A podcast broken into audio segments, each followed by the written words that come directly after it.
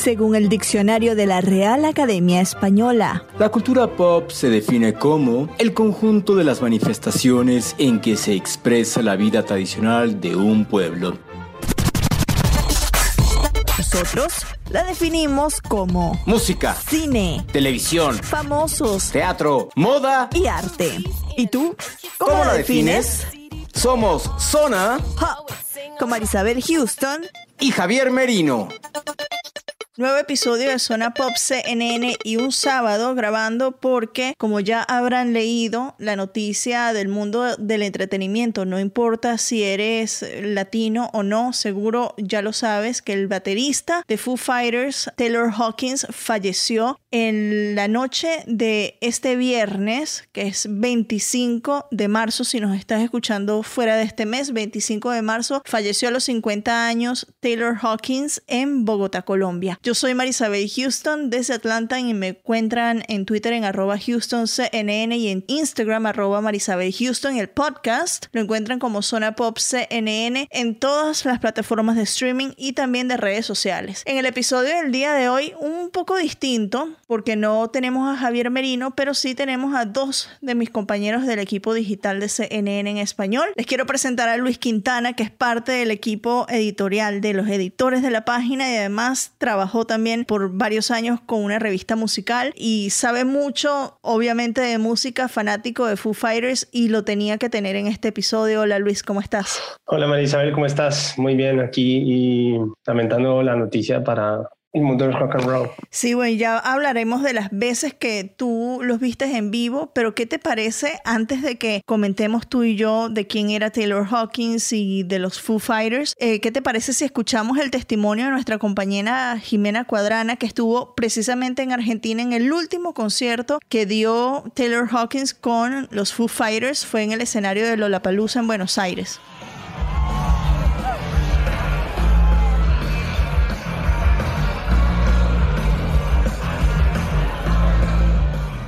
¿Cómo fue lo que se vivió es que es duro de pensar, ¿no? El último concierto del baterista de Foo Fighters. La verdad que en mi vida pensé que iba a presenciar el último show de él, digamos. Claro, para ellos es la cuarta vez que están en Buenos Aires. El, eh, bueno, Dave siempre decía como, para él es uno de los mejores públicos porque están totalmente locos. Eh, la, conexión con el público y con los Foo Fighters es algo que realmente no lo sentí en todo lo que fue Lola Palusa. Lola Palusa se viene llevando a cabo en Buenos Aires desde aproximadamente el 2014. Es un gran evento que viene montón de bandas internacionales, nacionales, y Foo Fighters estuvo a cargo de cerrar el Lola Palusa el domingo. Em, y bueno, abrieron primero con Times Like This y fue increíble. Eh, eh, tienen, fue como un show totalmente eléctrico. Eh, hubo, fue alrededor de dos horas, tocaron alrededor de 20 temas, los clásicos y mismo em, Medicine at Midnight, que es, todos los nuevos temas que ellos hacen de, su nuevo, de su nuevo álbum. Y hubo un momento como muy particular en que Dave empezó a citar a, como a todos los integrantes para presentarlos y cada uno hacía un tipo de improvisación y en un momento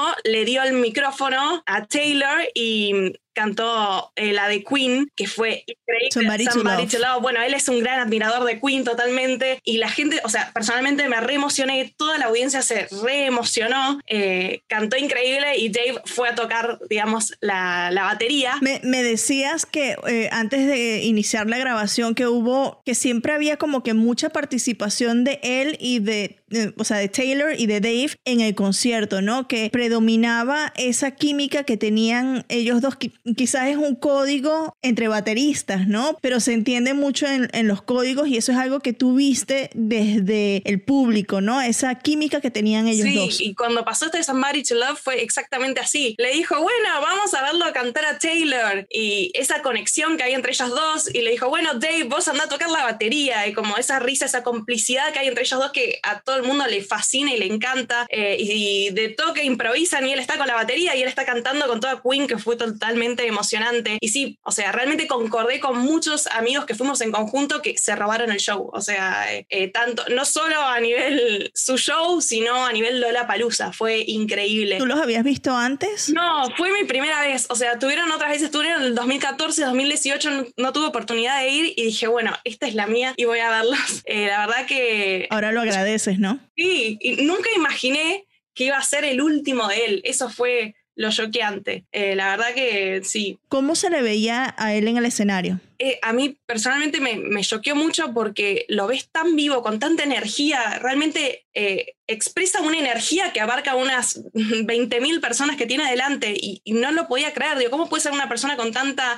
vivacidad, con tantas ganas de vivir, pase esto? sí, no, no, no, la verdad que es bastante choqueante e impresionante. No, no, no, me hubiese imaginado, creo que es como te da sensación de querer volver atrás el tiempo y congelarlo, porque decís, ¿cómo, cómo puede ser? Es bastante shock. ¿Qué te dicen tus amigos que, con los que fuiste al concierto y que junto a ti vieron esta última presentación? Nadie, nadie lo podía creer, o sea, encima hubo como varios, varios highlights del, del concierto que, bueno, mismo en un momento que me parece como interesante recalcar, realmente tiene mucha conexión con el público. Es más, uno del público le armó como una especie de pintura enorme con la cara de Dave, eh, que él paró el concierto, se lo entregó, una pintura hiperrealista con toda su, su, cara y la puso al lado de la batería de Taylor. Fue increíble. Mismo él, Taylor, tenía en su, en su batería, tenía Fuzz Fuzz Addiction. Y creo que, o sea, que tenía que ver con James Addiction, que los bajaron del, Lola Palusa y invitaron mismo a, a, Perry, a Perry Farrell, también a tocar y cantó una canción. Como que hay una conexión entre ellos que improvisan dentro del escenario y que bailan, ¿no? Es, bueno, y ahora viene Perry y canta una canción él y de repente está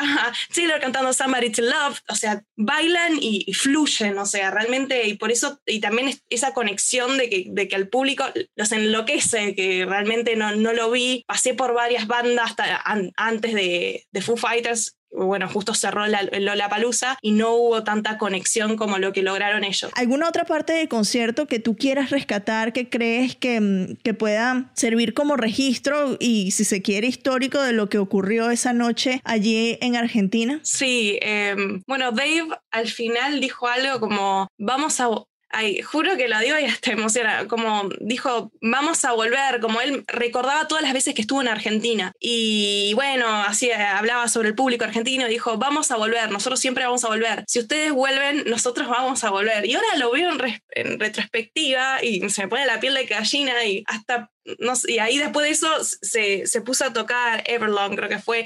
a mí, o sea, dijeron que iban a terminar con Best of You. Bueno, acá terminamos, hicieron dos más y terminaron con Everlong. Em, pero, pero me quedó impactada esa frase porque digo como qué loco que claro, ya como la vuelta es, sin Taylor. No, y si es que hay una vuelta, porque mucha gente ah. cuestionaba si la banda va a seguir, porque era él eh, parte del corazón de la banda junto a Dave Grohl, ¿no? Em, ¿A ti te gustaba Foo Fighters desde antes? Sí, o sea, sí, sí, la verdad que siempre me gustó, creo que a nivel rock son increíbles y bueno, Dave él mismo dice, dijo algo que me pareció muy él habló de cuando vio el Lollapalooza en 1991 y él decía que, que, que lo miraba y él decía como que es, él sentía que era la revolución. Y no, en Chicago, cuando comenzó en Chicago. Sí, y entonces nos miraba y decía, hoy ustedes son la revolución. Oh. Y se me puso como toda la piel de gallina, como lo que significa y, el impacto que tienen eh, es, y, lo que generan en el escenario es eso,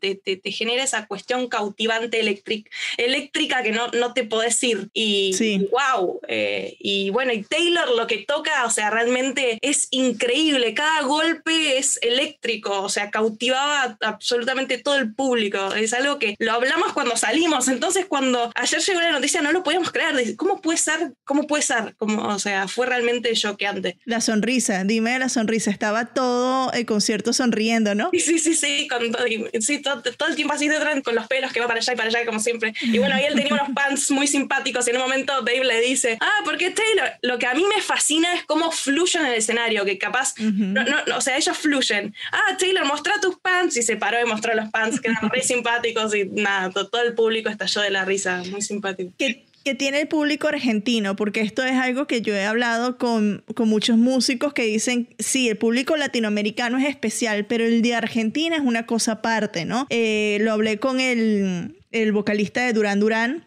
me decía que de los públicos más especiales que recuerda es el público de Argentina y el público de Brasil, pero que en Argentina hay una vibra diferente. Tú siendo, eh, viviendo allá en Argentina, eh, siendo concert goer, que le encanta ir a los conciertos en Argentina, ¿qué es lo que tiene el público que cautiva tanto a los músicos? Yo creo que es la pasión, o sea, es como el Boca River de Argentina, el, fútbol, por ejemplo, acá.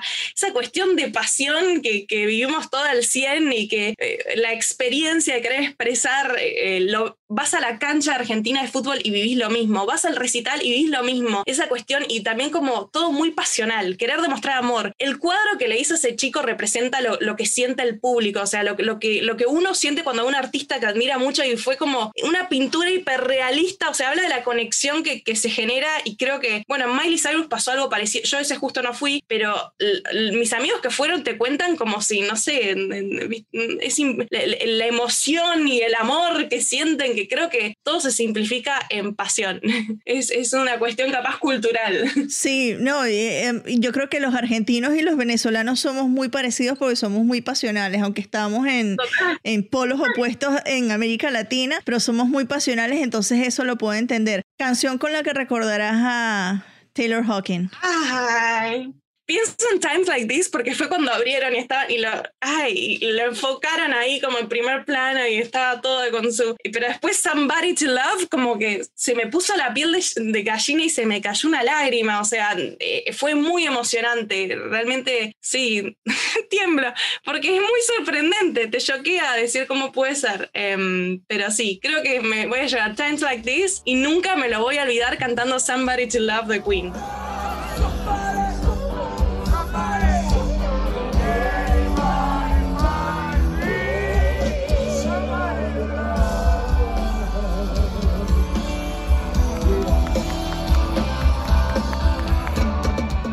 Bueno, esa fue Jimena Cuadrana, que además se unió el día de hoy a Zona Pop CNN durante su cumpleaños. Entonces tiene mérito doble que haya durante el fin de semana haya estado dispuesta a conectarse en su cumpleaños para contarnos lo que fue esta última presentación. Lucho, a ti cuando leíste la noticia siendo seguidor fanático de Foo Fighters y además estabas de turno, ¿no? Pues eh, ya había finalizado, digamos, mi turno, pero me volví a conectar ahí para apoyar con el con el breaking news. Es una noticia lamentable, digamos, sobre todo por, también porque se desconocen las causas todavía y, sucedió en Colombia, que es digamos un poco atípico en estos en estas noticias del espectáculo. Sí, y tú estás en Colombia, no estás en Bogotá, pero estás en Cali. Eh, Sabes una de las cosas que yo pensé cuando lo leí obviamente no es, es un personaje latino que voy a mencionar, no es un personaje del mundo anglo, pero con lo de Cerati en Caracas, que nunca nos imaginamos que el último concierto de Cerati iba a ser en una presentación, ¿no? En Caracas. Entonces imagino que para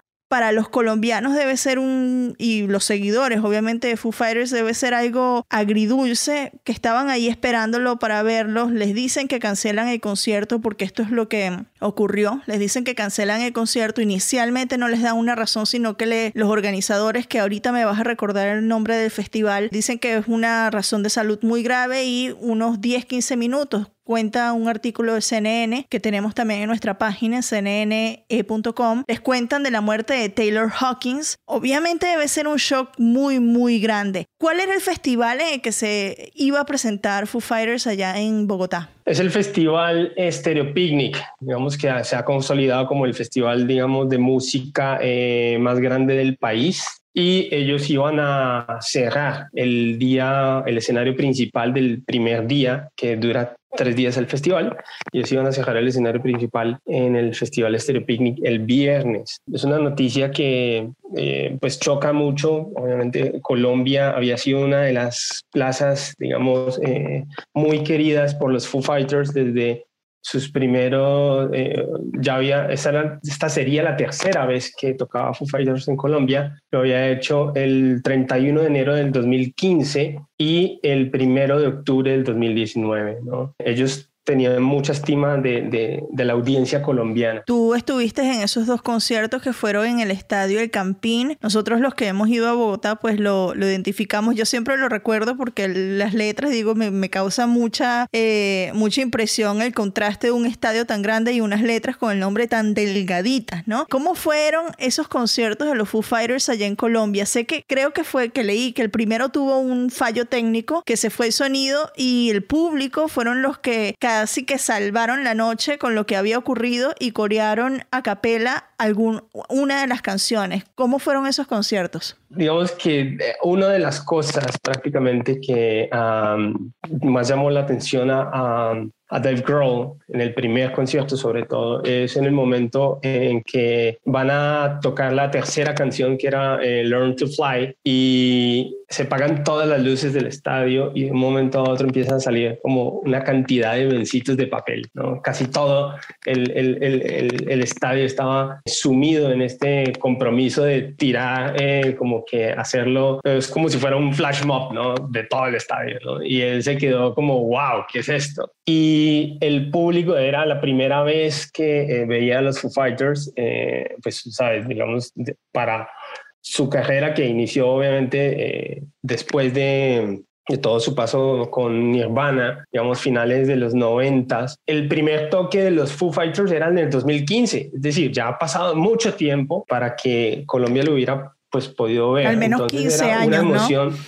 Claro, era una emoción enorme y como que él sintió esa, y la banda en sí, sintió esa energía que la volvieron a, transmitir, digamos, en el siguiente concierto en el 2019. ¿En qué momento te hiciste fanático de los Foo Fighters? ¿Fue inmediatamente desde el inicio? Yo, por ejemplo, recuerdo vívidamente el día que vi ese video de Learn to Fly por MTV en Venezuela y fue justo cuando salió en 1999, que una época en la que contrastaba mucho ese rock con la escena de pop tan fuerte que había, pero recuerdo ver el video y dije, ¿qué banda es esta y qué graciosos son eh, los miembros de la banda? Me fascinó y desde ese día soy fanática. ¿Desde qué día tú eres fanático? ¿Tienes recuerdo de que escuchaste al menos por primera vez un tema de Foo Fighters? Pues desde el primer disco, o sea, eh, a mí me gustó mucho el primer disco hay una canción que se llama mm, Exhausted, digamos, es la última la que cierra ese disco, ¿no? Y me gustó mucho desde el, desde el primer momento. Tiene otros hits, ¿no? Pero con lo que vos decís, el humor que ponían en sus videos, por ejemplo, en, la canción de Big Me, que parodiaban un comercial de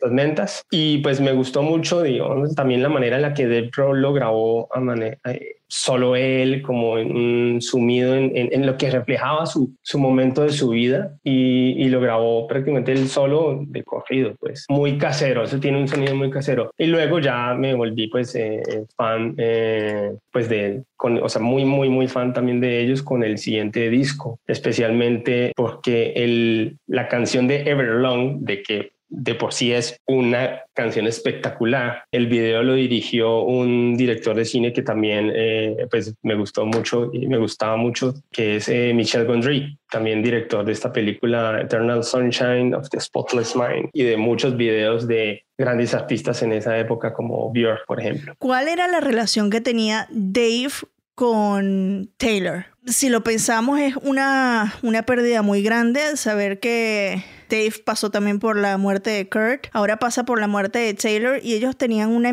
hermandad casi, ¿no? Sí, ellos, pues desde que Taylor Hawkins se volvió el baterista eh, de los Foo Fighters, desde el The Color and the Shape, no sé si, no, no tengo claro si lo grabó él o si se unió ya cuando estaban eh, en la promoción de la, de la gira, pero entonces eh, ellos hicieron clic. Taylor Hawkins pues venía a tocar con Alanis Morissette y se une a los Foo Fighters, hicieron clic desde el primer minuto. En el libro que salió el año pasado, tengo entendido, The Storyteller, en el que Dave Grohl pues describe su, su vida muy en, su prosa, lo describe a él como un tornado F5 de pura hiperactividad y emoción, Y, le, y le, le, dedica unas palabras que, que o sea, son, son tan, tan contundentes, tan viscerales, que le dice, tú eres mi hermano de otra, de otra mamá. mi mejor amigo, la persona por la cual yo tendría, o sea, me pondría como en medio de una bala, sería por vos. Y que él dice que, que ese vínculo se estrechó eh, con cada canción, con cada momento, ¿no? Y en vivo podías ver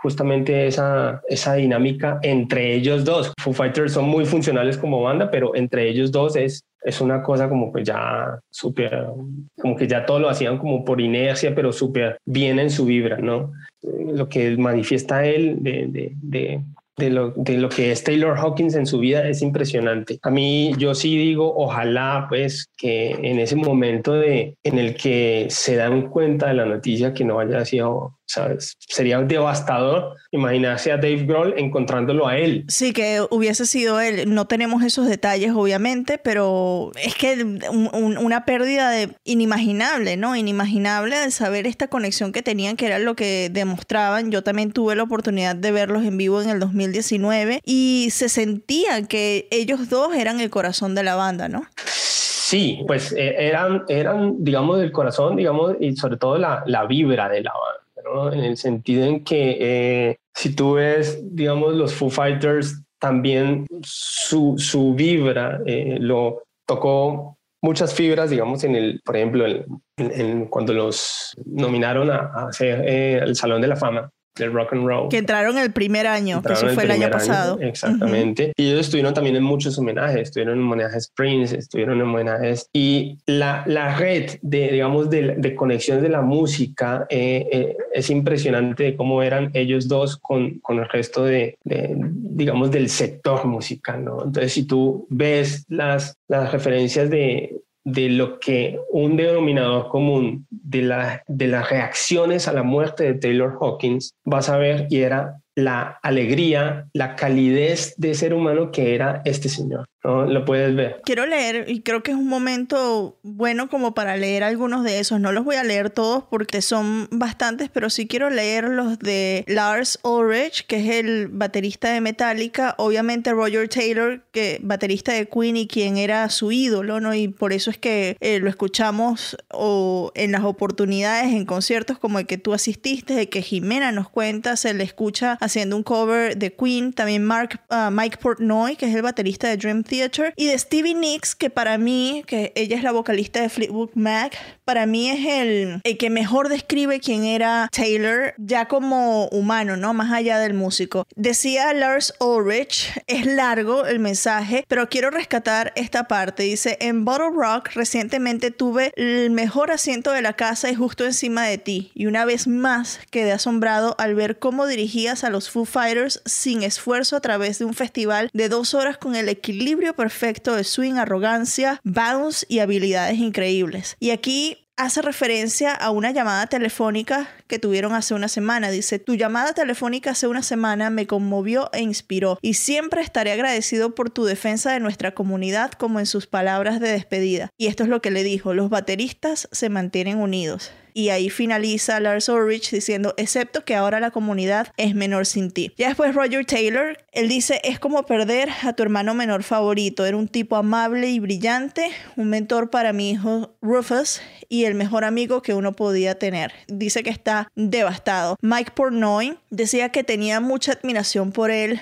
que era un baterista increíble y un tipazo con el que siempre fue divertido estar cerca. Eh, dice también que está absolutamente destrozado y quiero leer el de Stevie Nicks completo, porque este vale la pena y creo que describe muy bien, como ya lo dije anteriormente, quién era él. Dice, gracias a Dios por el fotomatón en el estudio de los Foo Fighters porque estas fotografías de mi amistad con Taylor siempre están a la mano. Él siempre vino a mis presentaciones, tanto él como su mejor amigo Dave haciendo referencia a Dave Grohl, me permitieron ser una Foo Fighter por un tiempo. Grabamos una excelente versión de Gold Dust Woman en vivo y al final de la canción grité Best Gold Dust Woman Ever. Y fue así. Taylor era muy guapo y dulce. A veces esa combinación es mejor que ser hermoso. Y creo que lo es todo. Tenía un corazón gigante y una sonrisa encantadora. Cuando entraba a cualquier lugar todo el mundo volteaba a verlo. Y cuando se iba todos estaban tristes. Y ahora estoy triste, dice Stevie Nicks, muy triste es como un trueno, es como una pesadilla que viene en olas, te da un respiro y luego se lleva con ella, con la pesadilla. Nuestros corazones están rotos y no seremos los mismos. Siento el dolor mientras escribo esto, pero siempre recordaré que la risa y la fama nos unió para jugar y lo hicimos. Jugamos una y otra vez y eso fue extraordinario. No nos olvides, T, tú estarás acá con nosotros. Yo creo que este es el mejor tributo que yo he leído porque te describe de, de, una manera bastante precisa para los que no lo pudimos conocer en vivo quién era, ¿no? Un tipo muy alegre, muy cercano con su gente y con lo que decías, que construyó unos lazos muy importantes dentro de la industria. Eh, sí, sí, sí, sí. Y, y, parte, digamos, de ese mensaje tan sentido de Stevie Nicks es, es esa canción que hicieron justamente ella con Dave Grohl y Taylor Hawkins, la compusieron que se llama You Can Fix This, la hicieron para este documental que se llama eh, Sound City. Y es una canción sota, además, una canción sota. Y, y sí, o sea, uno dice, más allá de la, de, del buen músico que es, ¿no? Eh, es la manera en la que conectó con mucha gente, ¿no? Y, y esa manera de conectar es, se ve reflejado tanto en los mensajes, o sea, Ringo Starr justamente a, le dedicó unas palabras eh, Tom Morello, las grandes palabras que acabas de mencionar de Lars Ulrich, y el, a mí uno de los bateristas más grandes de, digamos, de la música actual, que es el, de, el baterista de, de, de Roots, eh, Ashmir Huslov, también lo, lo, pone así, ¿no? Rest in beats. Y en últimas, para manera de, digamos, de, de cerrar todo este, eh, este tema, de, digamos, de su, de su feeling, es qué queda, ¿no? Hay unas palabras de un, un filósofo que se llama Norbert Elias y prácticamente un, en un ensayo de él sobre la muerte y es eh, qué queda, digamos, después de que alguien muere, ¿no? Y, y, dice que lo que sobrevive del ser humano o de la persona que fallece es lo que ha conseguido dar de sí a los demás, lo que de él se guarda en la memoria de los otros. Y pues no podría estar más de acuerdo con eso y, los fans se quedarán así también con, con, eso. Y yo creo que todos nosotros que somos fans siempre lo recordaremos con, con, la energía que tenía al golpear la batería, que lo sentías hasta en el último asiento del recinto, sea cual fuese en el que estaba, si era pequeño o grande, y la sonrisa, ¿no? Porque él tocaba la batería con una sonrisa que era de oreja a oreja. Sí, sí, sí, total. Esa, esa sonrisa es como Wow, icónica, ¿no? Sí, icónica. Ya para finalizar, ya te di tiempo, Lucho. ¿Con qué canción lo, lo, quieres recordar? La canción con la que yo recordaré a Taylor Hawkins puntualmente será eh, Sunday Rain. La canta, es una canción del álbum de Foo Fighters, eh, Concrete and Gold, y me gustó mucho su interpretación eh, en vivo cuando lo vi en el concierto, en el, en, en el segundo concierto que dio en Bogotá en el 2019.